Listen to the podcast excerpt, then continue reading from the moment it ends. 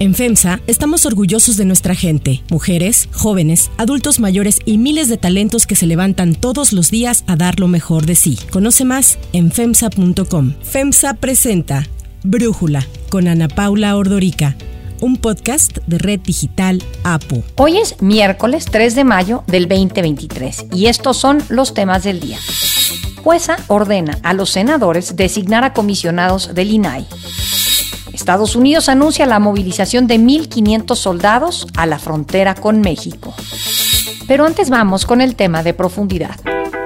Es un llamado a paisanas, paisanos que están enviando y que son pues puro corazón, porque no abandonan a sus familiares, los siguen apoyando y no abandonan a su país. Otra vez el presidente Andrés Manuel López Obrador volvió a hablar de los mexicanos en el extranjero que mes con mes envían dinero a sus familias en México. Y es que durante el primer trimestre del 2023, las remesas enviadas por los mexicanos a nuestro país volvieron a romper récord. Fueron casi 14 mil millones de dólares, la cifra más alta para un mismo periodo desde 1995. En el primer trimestre del año, el 99% del total de los ingresos por remesas se realizó a través través de transferencias electrónicas en tanto que las remesas en efectivo y en money orders representaron apenas el 0.8 y 0.3% del total, respectivamente. Ante esto, el gobierno federal presentó la tarjeta financiera para el bienestar, a través de la cual los mexicanos en Estados Unidos podrán enviar remesas a México de manera directa en 30 segundos y con un menor cobro de comisión. Cabe recordar que desde el pasado 28 de febrero, el Banco del Bienestar anunció que dejaría de recibir remesas e indicó que dejaría esta función a financiera para el Bienestar, antes llamada Telecom Telégrafos, a través de su red de más de 1.700 sucursales en el país. Hoy hacemos el anuncio más importante de las últimas décadas en materia de remesas. Las tarjetas financiera para el bienestar en México y en Estados Unidos. Porque cada hogar tiene a alguien que le apoya en Estados Unidos y otros países.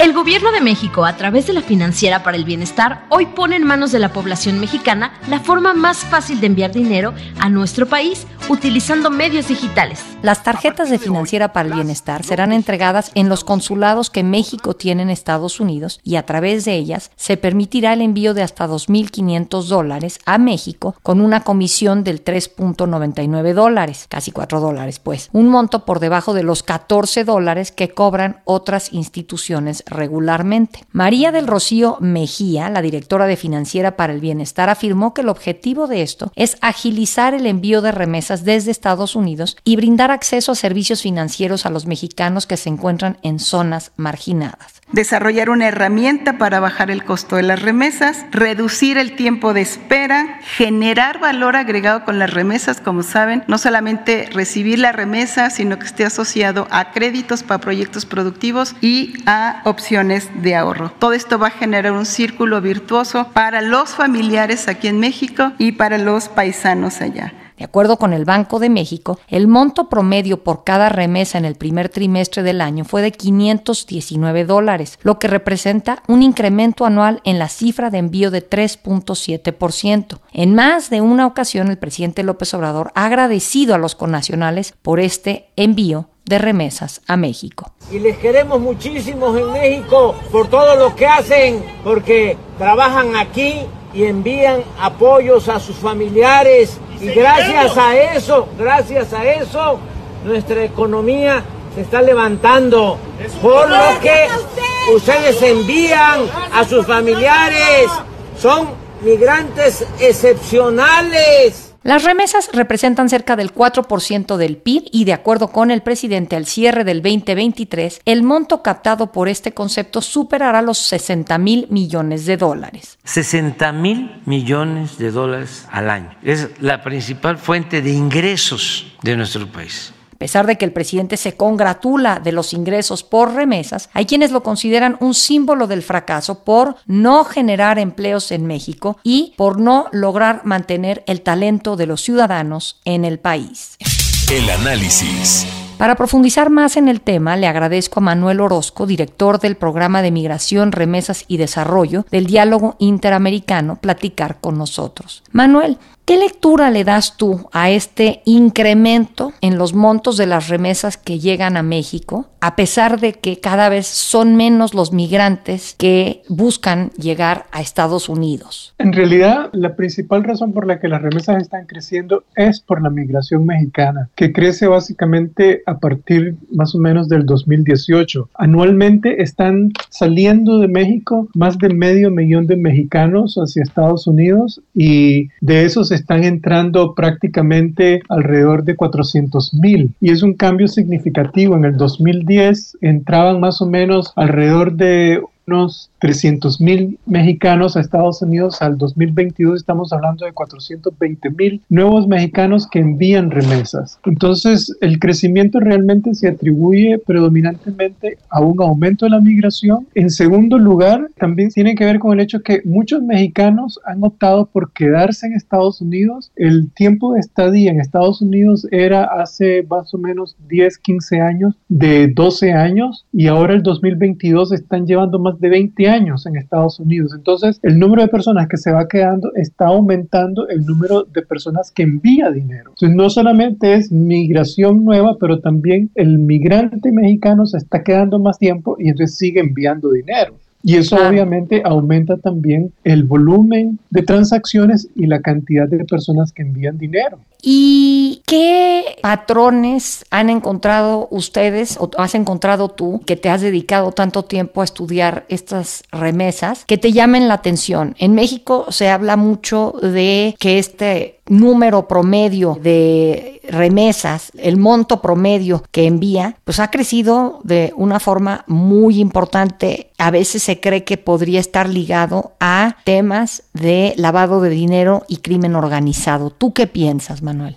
Bueno, yo pienso que la ignorancia es atrevida. El punto principal es esto. Cuando nosotros medimos el promedio enviado, el número de veces que envía una persona y el número de personas que envía remesas, el monto te sale más o menos dentro de lo que está registrando el Banco de México. El número de migrantes ha crecido sustancialmente, prácticamente de 8 millones en el 2019 a 8.7 millones en el 2022. Y el promedio enviado también ha crecido. Y el promedio se mide desde dos lados. Uno, el número de veces que uno envía y la cantidad que manda cada vez. Y es cierto, la cantidad promedio que no es la que reporta el Banco de México porque el Banco de México divide solamente el número de transacciones realizadas por el volumen total. Eso es un, un promedio aritmético. El promedio real es el que un mexicano va a un puesto de 7-Eleven en Los Ángeles a enviar dinero y generalmente están enviando un poco más de 500 dólares. Están enviando más de 500 dólares, pero lo están enviando prácticamente 16 veces al año. Están haciéndolo prácticamente cada tres semanas. Entonces, la frecuencia de envío es un tema importante. Entonces, no, hay un problema de lavado de dinero, porque es muy caro realmente. Cualquier persona que intente lavar dinero a través de envíos de remesas por cantidades inferiores a mil dólares le está costando muy caro porque es muy difícil. el procedimiento de cumplimiento legal te va a detener una transacción cuando estás enviando gente que aparece en lo que eran las páginas amarillas. Entonces, lo que está ocurriendo en realidad es que los mexicanos están enviando más dinero a sus familiares porque el costo de vida en México ha crecido y con el aumento migratorio que se ha esparcido en varios lugares, eh, eh, la, migración mexicana ha crecido de lugares menos conocidos como la capital de México, el costo de vida se refleja en la solicitud de los parientes de que les envíen un poquito más. Entonces, ¿qué es lo que pasa? En el 2020 eran 5 mil dólares los que estaban enviando anualmente. En el 2022 el número aumentó a 6.500 dólares, 6.600. Y eso, aunado con el aumento migratorio de 8 millones a 8.7 millones, pues te produce el volumen de más de 58 mil millones de dólares que entraron el año pasado. Primero que bien que aclaras esto, porque sí es algo que se dice mucho en México y lo han dicho incluso pues integrantes de la Junta de Gobierno del Banco de México que ya no están en este momento ahí, pero que han estado. Entonces, qué bueno que nos aclaras esto por una parte. Por otra, este anuncio que hace el gobierno federal de dar estas tarjetas de financiera para el bienestar para que a través de ellas se pueda enviar las remesas a una comisión mucho menor, hablan de 3.99 en lugar de 14 dólares que dicen cobran las instituciones actualmente. ¿Piensas que puede ser un buen programa? El programa está bonito como lo anuncian, pero cuatro años más tarde cuando la industria realmente ofrecía ese tipo de producto, una tarjeta prepago básicamente, es lo que está vendiendo la financiera del bienestar, que no se sabe exactamente si está siguiendo completamente el cumplimiento legal en Estados Unidos, porque una tarjeta que te la entregan en los consulados, que está registrada en México, pero no se sabe si está registrada en Estados Unidos, que tiene el logo de Visa, pero Visa Internacional opera en todo el mundo. En segundo lugar, pues, es decir, ellos escogieron el costo más caro, comparan 14 dólares con los 4 dólares, pero lo que el mexicano promedio envía es alrededor de 4 dólares más la comisión por el tipo de cambio. Y entonces uno se pregunta, bueno, si el promedio que uno está pagando por enviar 500 dólares anda por ahí de los 4 dólares de tarifa más el tipo de cambio. Y si por el tipo de cambio me están quitando, me están quitando tal vez 3 dólares, entonces uno puede decir así, ahí puede que se está ahorrando uno, pero la realidad es que alguien está subsidiando esa, ese tipo de cambio. Y el que está subsidiando es el gobierno federal de México. Entonces, eh, es decir, hay mucho detalle que no lo reflejan transparentemente al anunciar un producto que es obsoleto de hace más de cuatro años, porque es hace cuatro años que salieron las ofertas de tarjetas prepagadas. Ahorita el envío de dinero se está produciendo mediante métodos digitales con billeteras electrónicas y en depósito en transferencias electrónicas en México. Entonces, eh, eso es un aspecto importante. El otro es que, bueno, la Financiera del Bienestar es una buena institución que tiene que competir con una institucionalidad financiera muy fuerte en México. Con 1.700 sucursales en un país en donde el competidor promedio tiene más de 20.000 puntos de pago, pues no puedes competir. Entonces, el mexicano que envía remesa compara y contrasta y para ellos hay cuatro consideraciones muy importantes que les hacen decidir por qué empresa enviar. El costo de envío, la reputación de la empresa, el valor agregado del producto que asumen, que adoptan y en cuarto lugar la conveniencia. No es conveniente el envío a través de una empresa que solo te ofrece 1.700 puestos de pago. ¿Tiene valor agregado? Claro que sí, en el destino y eso es muy valioso. El costo es competitivo, pero no es un 70% más barato y uno no se va a ir por lo barato porque eventualmente te sale caro. Así que, y la reputación, pues eso queda al gusto del consumidor, pero... La financiera del bienestar acaba de salir, sin embargo hay otras instituciones financieras pagadoras que llevan 40, 50, 100 años de existir. Entonces ellos deciden. Claro. Y por último, preguntarte sobre lo que ocurre ya con las remesas una vez en México. Ha habido algunos programas en otros años. Yo recuerdo uno que se llamaba 3 por 1 en donde por cada dinero que ponía el migrante, el Estado daba uno a través de Sede Sol, el Estado federal, luego el Estado particular, por ejemplo, si fuera Michoacán o si fuera Zacatecas o tal, y el municipio ponía otro, por eso era 3 por 1. Y así se buscaba implementar proyectos productivos con las remesas. ¿Qué ves actualmente que ocurre con estas remesas que llegan a México? A ver, hay que distinguir entre remesa donación, envío y consumo. La remesa es una porción del ingreso que yo envío a mis familiares y es una transferencia de familia a familia. La donación, que es donde participaba el 3 por 1, es una donación que yo hago a mi club de oriundo en, del grupo de Zacatecas en Los Ángeles para invertir en un proyecto de desarrollo local agrícola en Fresnillo. Ok, son dos cosas completamente diferentes. No se pueden, no son fungibles, no son son mezclables porque son actividades económicas diferentes. Y la inversión es lo que yo uso de mis ahorros para invertir en México o para coinvertir con un familiar en México. Entonces, la remesa lo que hace es aumentar la disponibilidad del ingreso dentro del que recibe. Esa disponibilidad del ingreso lo que permite es aumentar tu capacidad de ahorro. Los receptores de remesa, que en este caso, en el caso de México, ya estamos hablando de 8 millones de hogares que están recibiendo remesas mensualmente están teniendo una mejor capacidad de ahorro que el promedio del país. Entonces, lo que pasa es que solamente el 40% de los receptores, como el promedio del país, tienen una cuenta de ahorro en México. Entonces, Lo que uno trata de hacer es motivar al sistema financiero que paga remesas a que la gente logre depositar una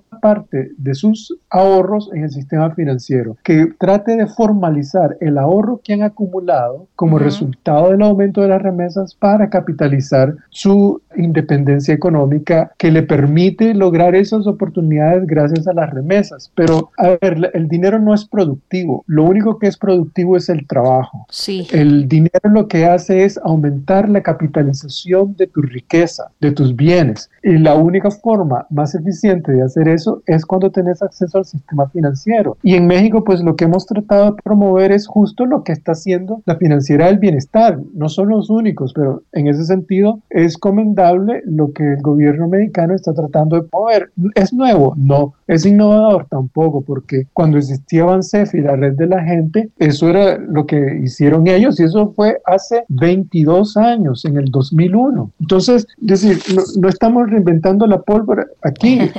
es decir, esto pues simplemente es adaptarse a las circunstancias del momento, un momento en donde el sistema financiero está tratando de captar el ahorro de los que reciben remesas. Manuel Orozco, muy claro tu análisis, te agradezco muchísimo el haber podido platicar con nosotros. Mucho gusto.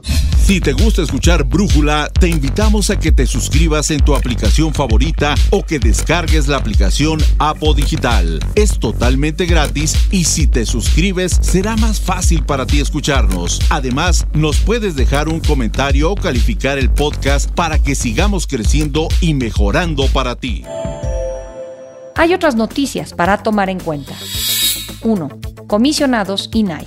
Celia Quintero Rico, jueza decimoséptima de distrito en materia administrativa, concedió una suspensión provisional para que el Senado apruebe el nombramiento de la tercera vacante que se tiene pendiente en el Pleno del Instituto Nacional de Transparencia, Acceso a la Información y Protección de Datos Personales, el INAI. La suspensión se concedió a un amparo promovido por el Consejo Nacional de Litigio Estratégico y el Consejo Consultivo del INAI y se refiere a la vacante que el 31 de marzo pasado dejó Francisco Acuña al concluir su periodo como comisionado del INAI. Con su salida, el Pleno quedó con cuatro de los cinco comisionados que exige la ley para realizar sesiones. Por el estado de inoperancia en que se encuentra el INAI, hasta el pasado 30 de abril ya son alrededor de 800 recursos de revisión sin resolver, algo que no tiene precedentes en la historia del instituto. Así habló ayer Blanca Lilia Ibarra, comisionada presidenta del INAI. Sin transparencia, naturalmente, no hay democracia. Sin transparencia, el periodismo periodismo de investigación y los medios de comunicación también verán limitadas sus posibilidades de conocer y de difundir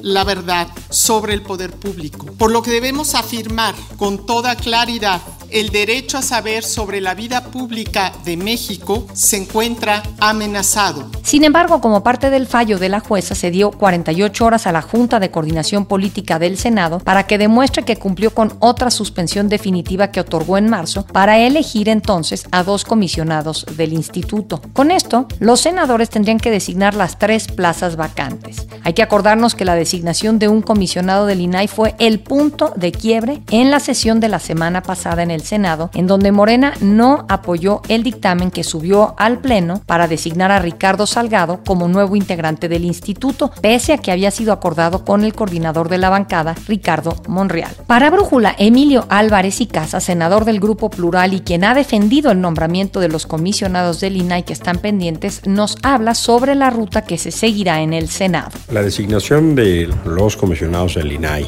es un tema urgente. Hay comisión permanente y puede darse cauce a una sesión extraordinaria del Senado solo para ese fin. Lo único que se necesita es, además de cumplir la sentencia, ya sería el segundo juez que hace señalamiento expreso sobre la obligatoriedad del Senado para designar a los comisionados, de la voluntad de Morena y sus aliados para que así sucediera. E infelizmente el cierre del periodo fue lo que dinamitó la falta de voluntad que esencialmente se expresa en falta de compromiso con la transparencia y rendición de cuentas. Si prevalece la opacidad, van a llevar al Senado a una cuestión de falta y omisión legislativa. 2. Despliegue militar.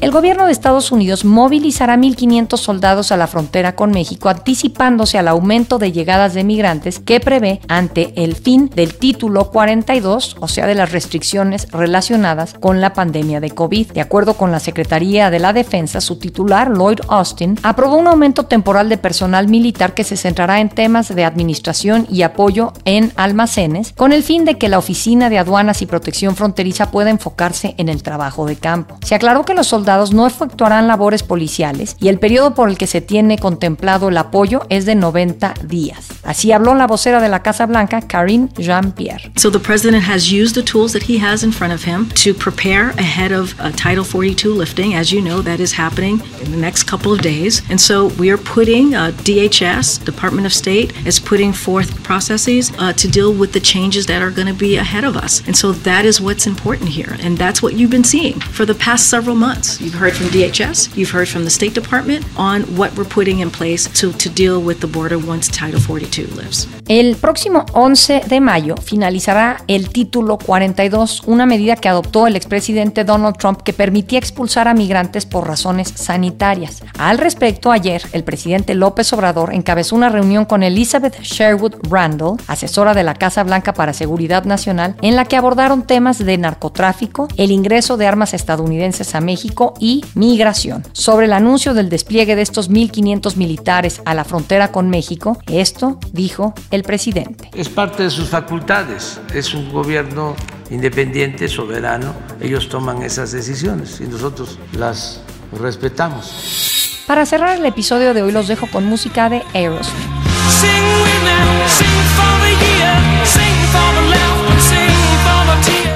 Después de 50 años de trayectoria y 10 giras mundiales, la banda estadounidense Aerosmith anunció que en septiembre iniciará su última gira que se llamará Peace Out.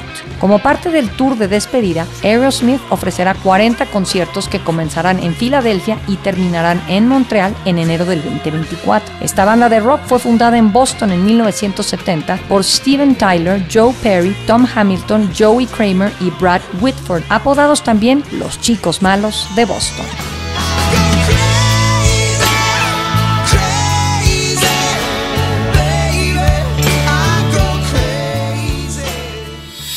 Yo soy Ana Paula Ordorica. Brújula es una producción de Red Digital App. En la redacción, Ariadna Villalobos. En la coordinación y redacción, Christopher Chimal. Y en la edición, Cristian Soriano. Los esperamos mañana con la información más importante del día. Oxo, Farmacias ISA, Cruz Verde, Oxo Gas, Coca-Cola FEMSA, Invera, Torrey y PTM son algunas de las muchas empresas que crean más de 245 mil empleos tan solo en México y generan valor como parte de FEMSA. FEMSA presentó Brújula con Ana Paula Ordorica, un podcast de Red Digital APO.